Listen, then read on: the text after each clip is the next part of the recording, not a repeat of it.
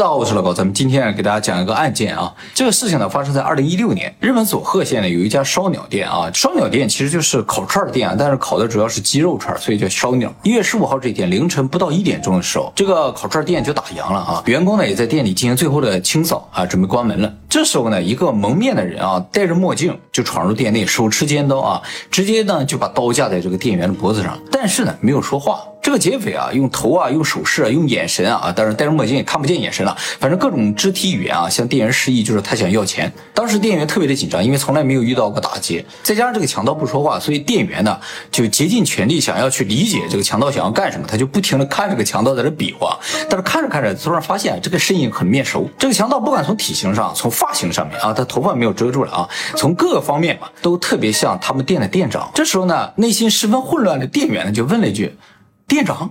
没错，这个强盗真的是他们店的店长。那么店长发现身份暴露了之后呢，就摘下面罩和墨镜说啊，果然是厉害啊，这样都被你看出来。然后店员马上就问店长，你这是要干什么呀？店长犹豫了一下说啊，这个抢劫训练嘛。你看咱们店从来也没有来过劫匪嘛，一旦来了劫匪，咱都不知道怎么处理。今天呢，我就假扮劫匪啊，故意训练一下。你应对的不错啊，以后要小心。说完这话，店长就走了。店长走了之后呢，店员就一脸蒙圈啊。整个这个店里其实只有一个店员，店很小的啊。然后就这样到了第二天啊，这个店是下午开门，然后一直开到晚上十一二点钟的时候就关门了，这样一个时间段的营业的啊。那么下午店员到店里去上班的时候啊，一进店就发现整个店里面一片狼藉。店长呢在屋里说：“你刚才没来的时候来了两个劫匪啊，我一开门他们就进来了，抢走了三十万呢，我已经报警了。”那么警察来了之后呢，这个店员马上就跟警察说：“说，哎，我们昨天。”啊，刚进行了这个抢劫训练，没想到今天劫匪就真的来了啊！那警察一听这话也有点蒙圈啊，怎么昨天晚上刚进行抢劫训练，然后就去问店长，店长呢也支支吾吾的啊。那么警察经过现场看到之后呢，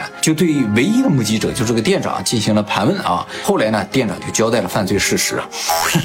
这个事情是这样的啊，就是店长就是这个店里边的最高管理者，但是这个店不是他的啊，店里挣的钱呢，他是需要上交的。说白了，他也是个打工的，平时店里的钱呢，也是店长在管理的，所以这个店长。啊，时不时就偷点钱花一花，当然偷的不是很多了，所以一直也没有人发现啊。时间长了之后呢，这个店长偷的额度就稍微有点大了，就和账目对不上了，这样的话跟上面也没法交代嘛。于是啊店长就想想出一个方法来解决这个问题。那么经过一夜的缜密思考，店长就决定啊，自己假扮劫匪，在店里打烊之后，就是客人已经没有了，屋里就剩一个店员的时候，哎，然后自己去抢劫自己的店。如果顺利的话，不仅可以把店里钱少这个事情解释清楚，还能顺便顺走一些钱嘛。他想的是挺好的，但没想到一进店门。就被店员发现了啊！警察有问过店员，你怎么一下就认出这是你们店长了？这个店员说，这个店特别小啊，一直就他和店长两个人，已经很多年了。这两个人熟悉到什么程度？就是基本上看个影子就能认出对方那种感觉。那么店长来打劫，他认识认出来，但是他觉得这可能是店长恶作剧。他也曾经一度怀疑过，说这个店长是不是真的想抢劫自己的店？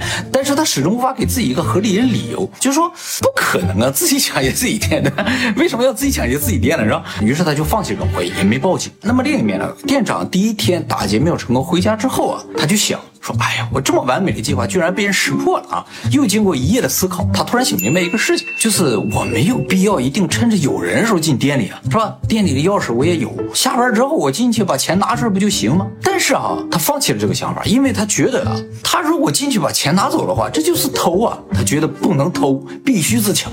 本身凭啥就偷店里的钱嘛？于是他决定第二天呢，趁店还没开门的时候，自己先进去把店弄乱了。等这个店员来了之后，他告诉店员说啊，刚才来了两个抢劫。的啊，抢了三十万啊！当然这两个人不存在，然后自己报个假警，警察呢也不知道是谁嘛，找也找不着。反正我店里钱少就少了，自己呢也已经把那三十万藏起来。结果呢，警察来了之后呢，店员就跟警察说了前一天发生的事情。再一个呢，就是警察在店里啊也没有发现有强行闯入的痕迹，就是强盗进来打劫吧，多多少少可能留下一点痕迹嘛，是不是？如果抢劫很顺利的话，那也没有必要破坏东西。他确实是破坏了里面一片狼藉嘛，对吧？那你就可能有过打斗或者有过争斗，他在。破坏嘛是吧？哎，反正就是店长的描述和屋子里面当时的情况有点不符了，很奇怪啊！而且呢，店长对于劫匪的样貌的描述，还有抢劫过程的描述。始终非常的暧昧，于是呢就开始怀疑店长了。其实店长可能不知道一个事情，就是所有的犯罪啊，基本上第一发现人就是发现现场或者发现遗体的人都是嫌疑人啊。那么后来经过警方的调查呢，这个查明店里总共少了五万七千日元啊。那么这个案件最后是怎么判决的？没有报道啊。但是啊，当时逮捕的时候是有报道的，逮捕店长呢是以抢劫未遂逮捕的。那么这个罪名就很重了啊。如果罪名成立的话，不管金额多少，至少也在判个五年有期徒刑的啊。其实他如果只是偷店里一点钱的话，甚至可能都不构成刑事犯罪啊，就是给店里赔个不是，把钱补上。如果补不上的话，五万块钱左右的话，基本上开除也就完事儿了啊。就算是盗窃的话，也不会有抢劫这么严重。所以说嘛，这个店长是通过自己的智慧，把一个认个错就能解决的问题，演化成了一个非常严重的暴力犯罪啊。这个案子当年在日本也引起了很大的轰动啊。我当时我记得在电视上我也看了，我也被震撼到了啊，就完全不知道这个脑回路是怎么回事啊。